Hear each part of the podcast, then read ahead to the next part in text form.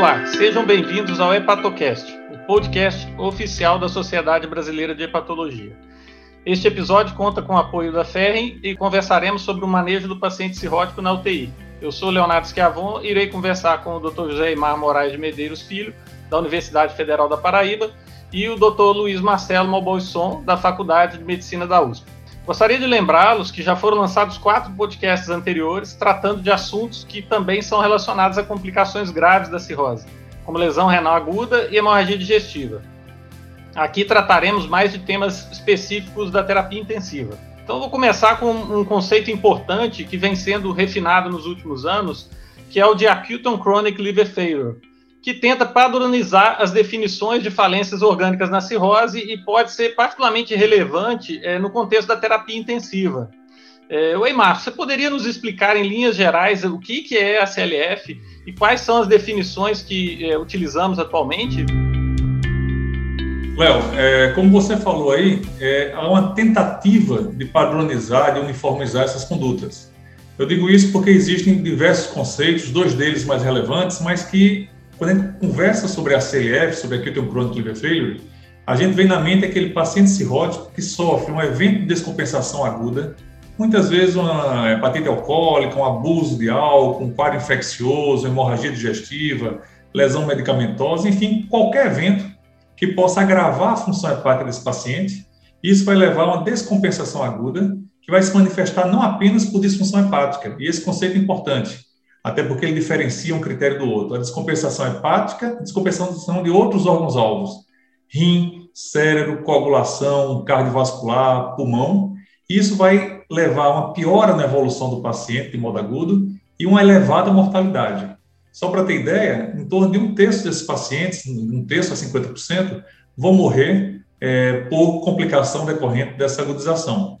Esse conceito de, de deterioração aguda associado à disfunção de um órgão e alta probabilidade de morte precoce é o conceito mais utilizado hoje em dia, que é o do Cliff Consórcio, que é o europeu e aceito também na América, ou seja, aqui no mundo ocidental, do qual a gente se encaixa no perfil epidemiológico mais próprio da doença.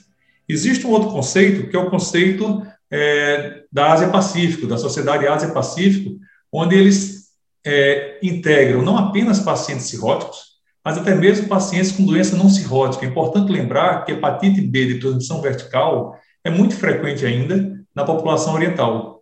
E então eles englobam nessa descompensação nos conceitos deles tanto pacientes que podem ter cirrose como que não tenham cirrose e que sofrem um evento que leva à insuficiência hepática definida por icterícia com mais de 5 miligramas por decilitro e coagulopatia, um TAP menor que 40% e INR maior que 1,5. Esses critérios eles divergem um pouquinho do Cliff Consórcio, porque eles excluem pacientes com descompensação prévia. Esse seria, então, talvez um, um, um painel geral. É aquele paciente cirrótico, que tem um evento agressivo, que descompensa o fígado e outros órgãos-alvos, rim e encefalopatia, disfunção cerebral, são marcadores importantíssimos na evolução, e que com isso levam a um quadro de evolução por um contexto inflamatório sistêmico, uma tempestade inflamatória, evoluindo aí com a descompensação, piora, progressiva e morte. Perfeito, Eymar. E, assim, uma discussão muito, é, muito relevante nos últimos anos, assim, é a respeito da utilidade disso, né? Uh, esses critérios foram criados, é, foram validados, é, propostos, mas você acha que, assim, já, já existe utilidade prática para a gente identificar a CLF no paciente cirrótico? É, tem gente que ainda nem acredita em ACLF. É, tem, tem serviços que questionam não o fato dele existir, mas a necessidade dele ser encarado como uma entidade é, específica, na verdade. Ou seja, se ele tem utilidade prática, como você questionou.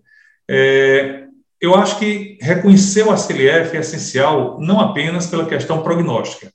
A gente tem hoje scores de preditores de mortalidade relacionados ao ACLF, relacionados às disfunções desses marcadores de coagulação pulmonar, cardiovascular, renal, cerebral e hepática, que permitem a gente predizer um alto risco de mortalidade do nosso paciente. Quando eu admito na UTI, e eu trabalho ainda com terapia intensiva, é, apesar de ser patologista também, tenho as duas atividades, tanto no consultório, mas milito em, em ambiente de UTI ainda, e recebo um paciente que é patopata descompensado, se ele entra sem critérios para a CLF, eu respiro mais tranquilo. Se ele entra já na admissão com critérios para a CLF, e principalmente com múltiplas disfunções, eu já tenho que ir me preparando, preparando família, que eu tenho a alta probabilidade de uma descompensação ruim. Então, o papel de marcador prognóstico da presença SLF, ele é bem característico. Mas eu queria chamar um outro ponto.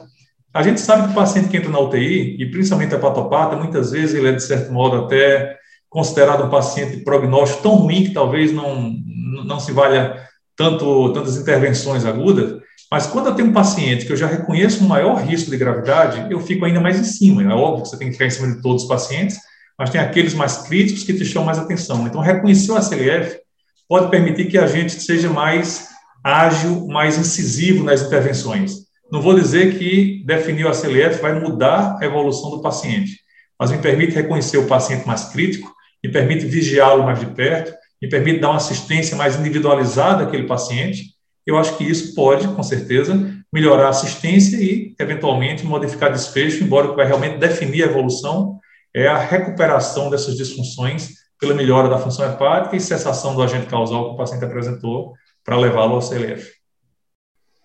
É, pois é, e, e, sobre a CLF ainda, né, quando a gente fala dessa, dessa situação, dessa caracterização aí de múltiplos órgãos é, sendo acometidos e falência de múltiplos órgãos no paciente cirrótico, a gente logo lembra da infecção, né, que é o fator precipitante é, mais importante, principalmente aqui no Ocidente.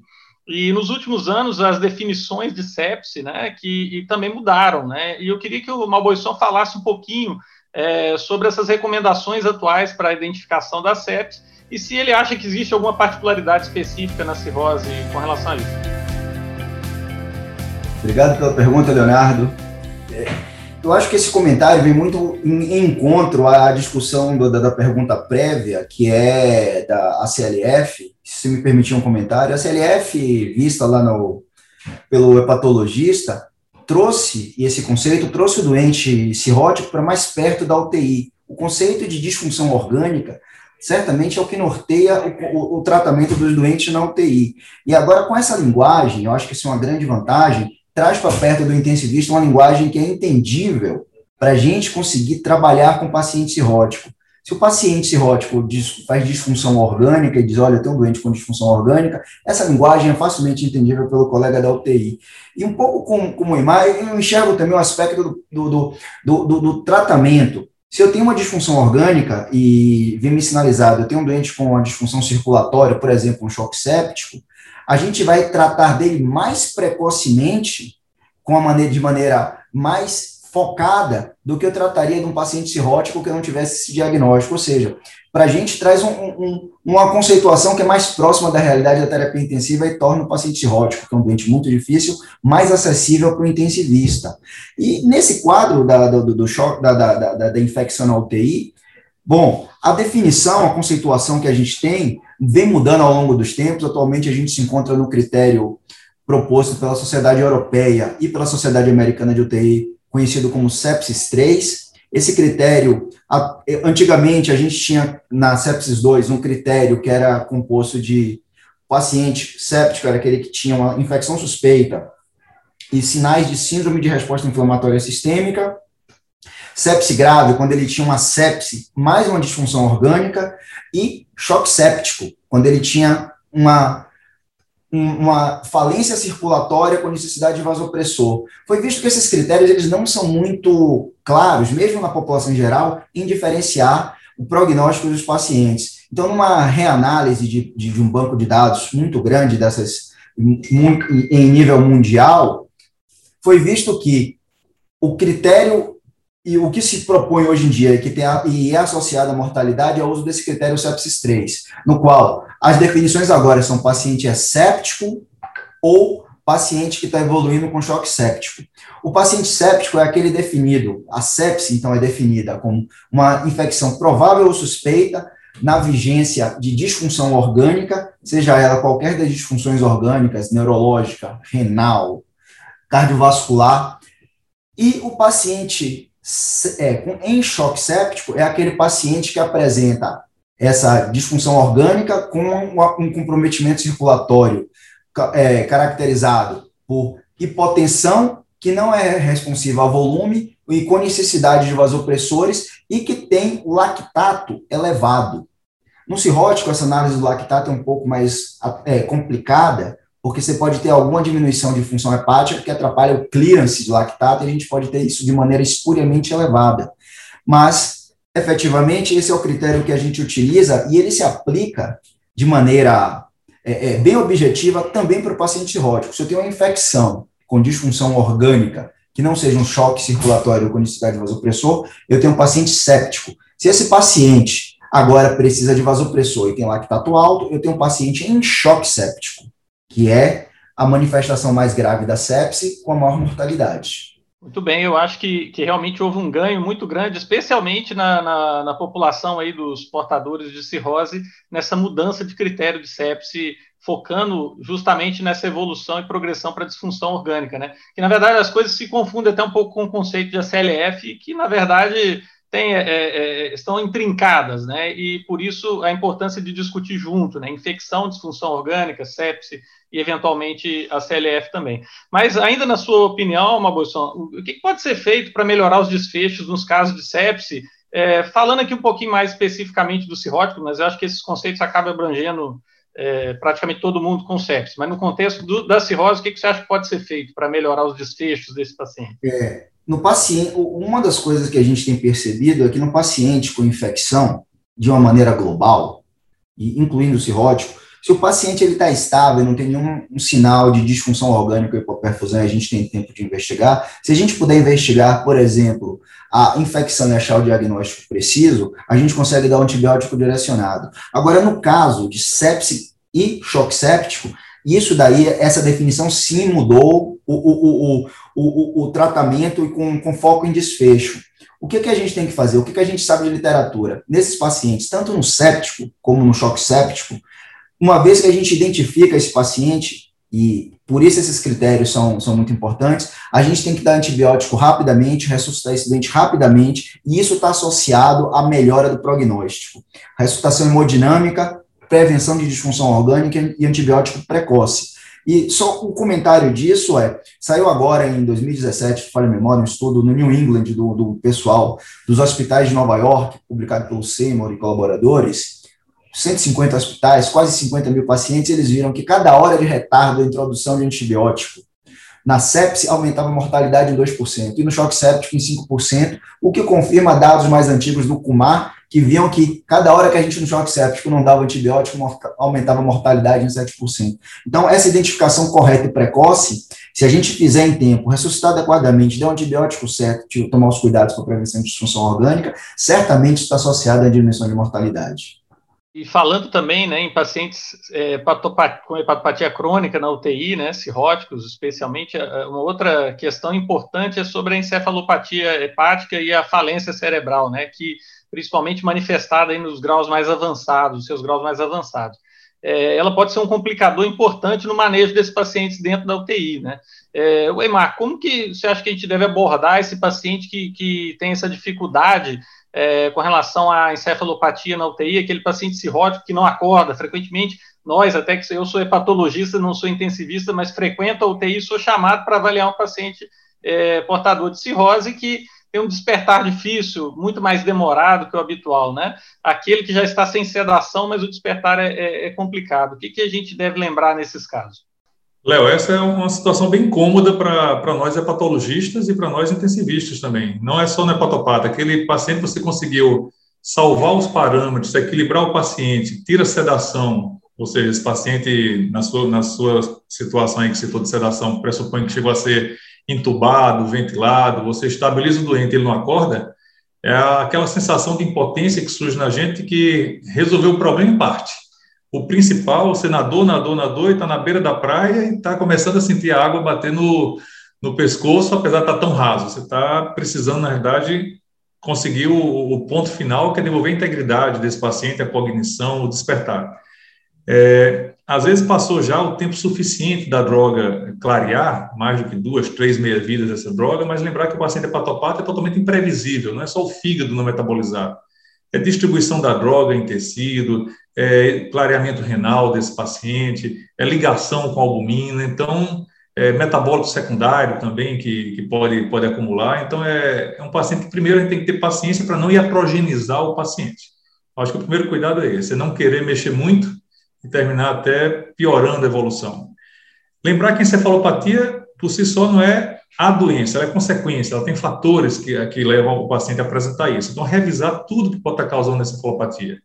É a hiponatremia, que na UTI já é frequente, no cirrótico é ainda muito mais frequente. É, às vezes, o contrário, cirrótico tende a ser hiponatrêmico, a gente pega, às vezes, cirrótico com 150 de sódio, 149, esse cirrótico ficou desidratado, ficou mal, mal, mal manejado. Então, distúrbios de, de íons, não apenas sódio, mas também outros íons, tentar manter um bom ajuste metabólico desse paciente. Evitar, se ele tiver ainda ventilação, situações de distúrbio relacionados à ventilação mecânica, evitar o calose, evitar a hiperventilação desse paciente. Então, revisar todo o contexto do paciente em relação à constipação, fato muito frequente na UTI. Às vezes o paciente está hipoativo, gera constipado, muda o padrão de alimentação, usou opioide, faz constipação, então intervir também nessa, nessa linha, rastrear focos infecciosos, o paciente ficou entubado, ficou sedado, faz sinusopatia, às vezes não é uma coisa tão evidente, então às vezes sinusite é um foco de perpetuação, o paciente cirrótico tem às vezes uma PCR alta, não cai, fica lá naquele patamarzinho flutuando em torno de 30, 50. Rastrear tudo que pode levar a encefalopatia seria um ponto essencial. E intervir, corrigir conforme for o quadro dela, não apenas de correção dos fatores precipitantes, mas intervenção terapêutica também. E aí entra junto não apenas os catárticos, a, a própria lactulose, antibiótico terapia, que faximina hoje, com certeza, no paciente crônico é a melhor opção, mas lembrar também de que às vezes você pode ter um evento, um efeito até rápido, com o uso, por exemplo, de um ciclo de metronidazol nesse paciente, você fazer lavagem mecânica retal para mobilização do conteúdo fecal, utilizar L-ornitina, L-aspartato com muito cuidado. Esses pacientes nossos tão graves, tão avançados, têm já pela própria doença, pela própria evolução, tem risco de disfunção renal. Utilizando L-ornitina e aspartato, você pode induzir uma situação de uremia nesse nosso paciente e não deixar de pensar na possibilidade desse paciente ter não apenas situações metabólicas ou relacionadas aos quadros tradicionais de encefalopatia. Ele pode ter duas situações que tem que ter cuidado: lesão orgânica, ter sangrado, ter passado inadvertido um eventual sangramento nesse paciente nervoso central. Então, precocemente, vendo que o paciente não acorda, mesmo na ausência de sinais focais, se possível, fazer uma avaliação de imagem de sistema nervoso central, uma tomografia de crânio sem contraste, é, e uma outra situação que depende muito do contexto de cada paciente, ele ter desenvolvido um estado convulsivo, um estado de mal epilético, pode estar aí perpetuando. Nem todo UTI talvez vai ter facilidade de diagnosticar isso no seu paciente em UTI, mas é também uma possibilidade que tem que ser levada em consideração. Em suma, então, é descartar a patologia orgânica e tentar entender do ponto de vista de fisiopatologia o que levou esse paciente a perpetuar nesse estado de encefalopatia intervindo nessa forma, da forma mais eficaz que você puder ter para o, evento, para o, o, o efeito precipitante da encefalopatia. Ainda assim, tem aqueles pacientes que não, que teimam em não acordar. Uma situação talvez off-label, e eu acho que aqui a gente pode conversar, já que é uma conversa mais informal, a gente às vezes usa modafinila nesses pacientes. E tem, um, um eventualmente, um, um, uma capacidade de trazer esse paciente para um despertar, para uma atividade mais sustentada e mais constante ao longo do dia. Não sei a experiência do Malbuisson também, se, se, se, chegou a utilizar é, rotineiramente isso, é totalmente off-label, mas é, é, a gente tem uma experiência prática e isso tem dado é, uma impressão de que, de que tem um resultado que ajuda nesse paciente a ficar mais vigil também. A gente não tem aqui, Mar, a gente não, não dispõe mas uma coisa que você falou é que eu acho que, que, que é frequente também um, e algo que é muito subdiagnosticado que a gente enxerga é de vez em quando esses pacientes, dentro desse cenário todo, ainda desenvolvem delírio. E aí, às vezes, a gente, o cara não desperta direito, às vezes tem delírio hipoativo. Isso para a gente é um problema. Mas, infelizmente, eu não tenho experiência, mas eu acho que talvez essa proposta terapêutica seja interessante. É, o que a gente também, dependendo do perfil do paciente, da idade, uma coisa que a gente tem que ficar atento também é a disfunção tiroidiana. Delírio hipoativo, disfunção tiroidiana, coisa que a gente não usa tanto no dia a dia, talvez esse conceito no hepatopata, na, na, na área de hepatologia, e que a gente vê que pacientes não hepatopatas são também causas de dificuldade de despertar. Então, aproveitar essa experiência de pacientes não hepatopatas, que muitas vezes, na realidade, não é só o fígado que está interferindo no despertar desse paciente. Muito bem lembrado, todas essas condições aí que podem interferir na, na, nessa situação do paciente é, cirrótico na UTI, que muitas vezes são encarados como uma encefalopatia tradicional e nem sempre é bem assim, né? Ah, e uma outra informação que já é bastante difundida, difundida, mas a gente vê bastante erros sendo cometidos ainda, é com relação àqueles períodos de jejum prolongado ou dietas com restrição proteica em enfermarias e UTIs. É, nos pacientes portadores de cirrose, é, muitas vezes com o intuito de tratar essa encefalopatia, né, ou para procedimentos, é, e que o paciente fica com períodos prolongados, assim, sem dieta, né. Você poderia, Emar, comentar um pouquinho, então, sobre essa, o impacto dessa prática no paciente cirrótico?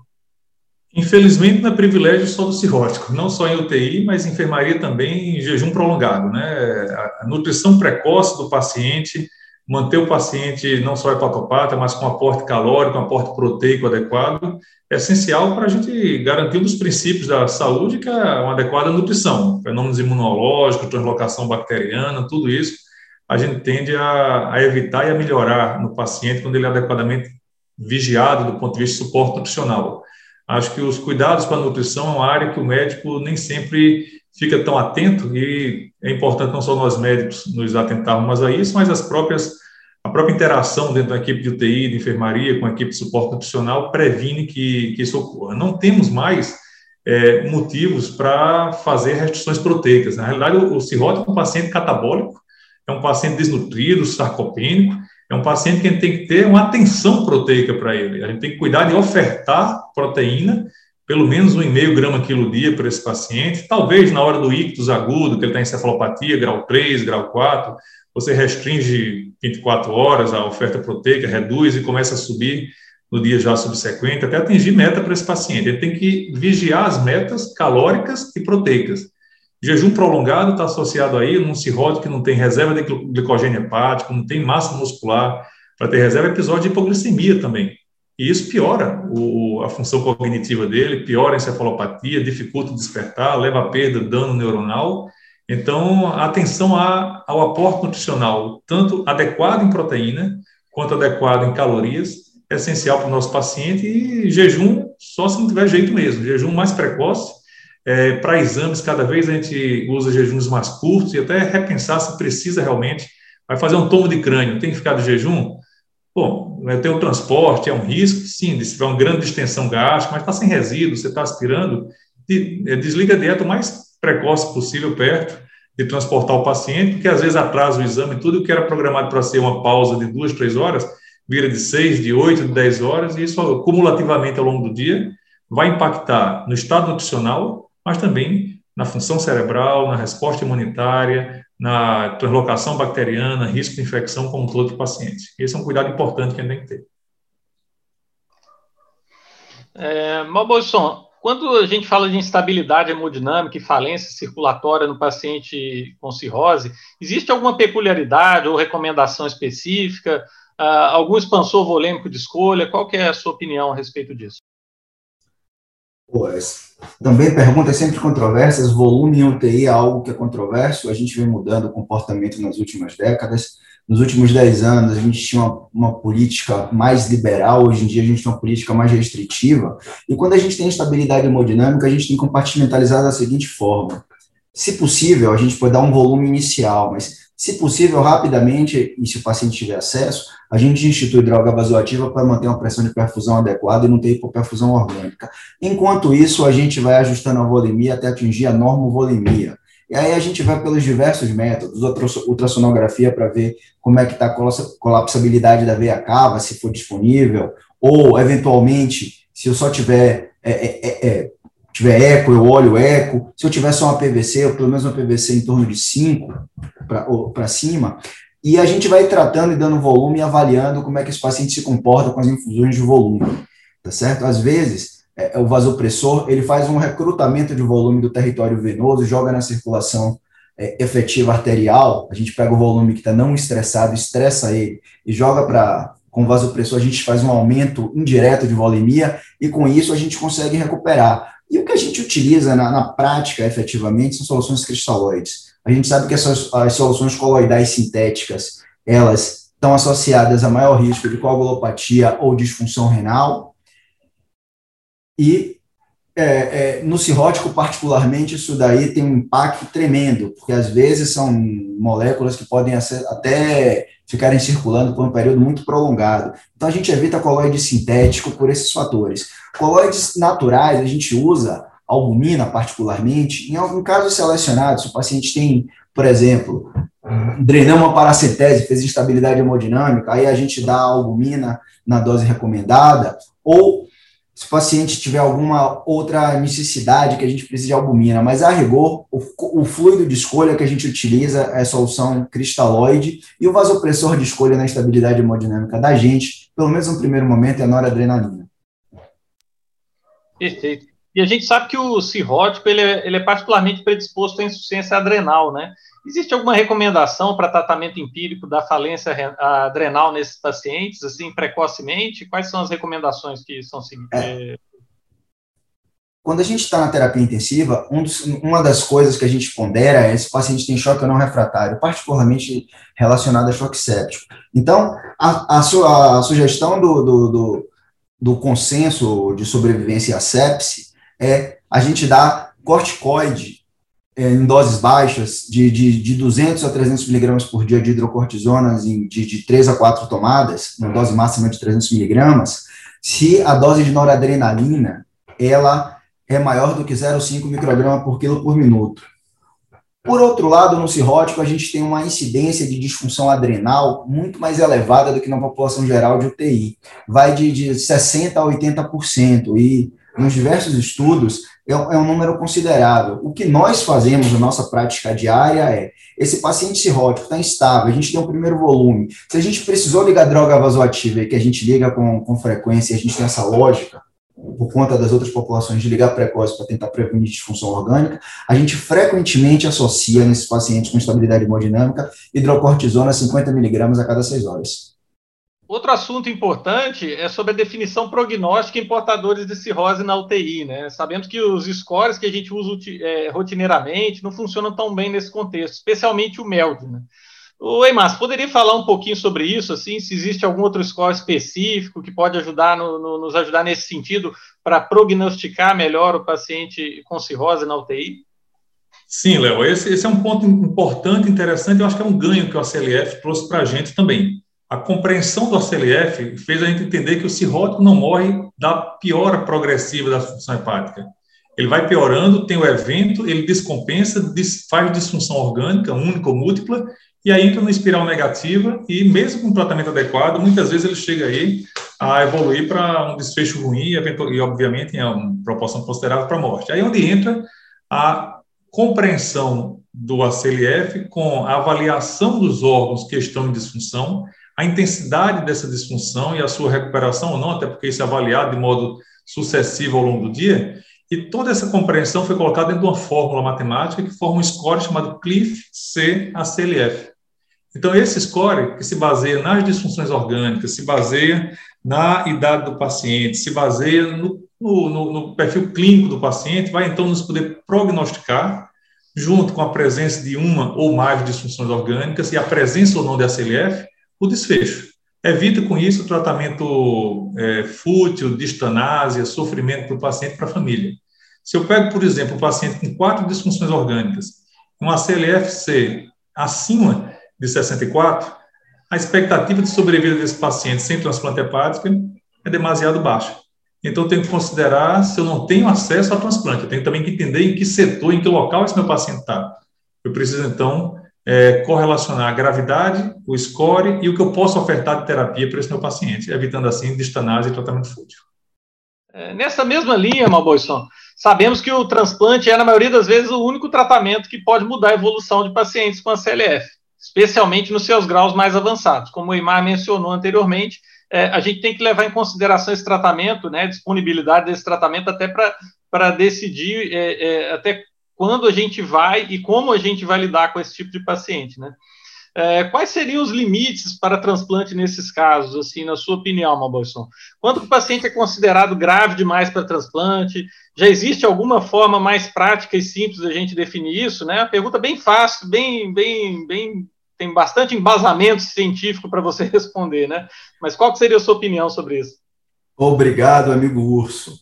O que a gente faz na nossa unidade, via de regra, é a gente tem uma interação muito forte entre cirurgiões intensivistas e patologistas. Primeira coisa é, todo doente que vem encaminhado para a UTI, vem referendado por um hepatologista ou, ou, ou pelo pessoal do pronto-socorro, a gente avalia o CLIF C e, a depender do, do score de CLIF, do CLIF C lá, se ele for muito alto, aí a gente começa a olhar com olhos de talvez esse paciente não chegue lá. Mas efetivamente o que a gente faz no dia a dia é, todo doente que chega, a gente submete ele a um traio de UTI. O que, que é isso? Terapia máxima durante três dias, não importa o que precisa ser feito. Seja diálise, droga vasoativa, ventilação mecânica, e a gente observa o comportamento desse paciente. Se esse paciente tem uma resposta boa, estabiliza, e em três, quatro dias ele recupera, esse é um paciente que a gente considera um candidato a transplante e a gente avança. Agora, se o paciente persiste com disfunção orgânica sem reversão, várias disfunções orgânicas, três, quatro, a gente faz é chamar a equipe de cirurgia, a equipe de hepato, vamos discutir como esse paciente vai se comportar e a gente tenta prognosticá-lo. Se depois de três dias de tratamento intensivo ele não tiver resposta positiva, continuar chocado, então esse paciente talvez não seja um bom candidato a transplante, e aí a gente começa a discutir diretrizes avançadas, e cuidados de final de vida para essa população que talvez efetivamente não tenha condição. Agora, se ele já chega sem status ou sem uma perspectiva de transplante, dada a patologia básica, de, de base dele, daí a gente considera já na chegada, se dar o primeiro atendimento inicial, fazer um, um de UTI para ver se ele se recupera e já discute cuidados paliativos já na entrada para os próximos dias de tratamento. Muito bem, perfeito. Era essa, eu acho que é a principal mensagem que poderia ser passada, que essa avaliação se o paciente está grave demais para transplantar ou não e o momento certo se dá através de uma de uma sequência de, de observações, na verdade, do paciente. Então, esse trial de UTI que você citou é, é justamente talvez a melhor forma de você conseguir estabelecer se esse paciente vai ter condições ou não de chegar é, no transplante, né? Então, o manejo do paciente com cirrose no contexto da terapia intensiva, ele representa um desafio não apenas no dia a dia do intensivista, mas também no, no, no nosso dia a dia, né, dos clínicos, gastroenterologistas, hepatologistas e todos envolvidos com, em equipes de transplante.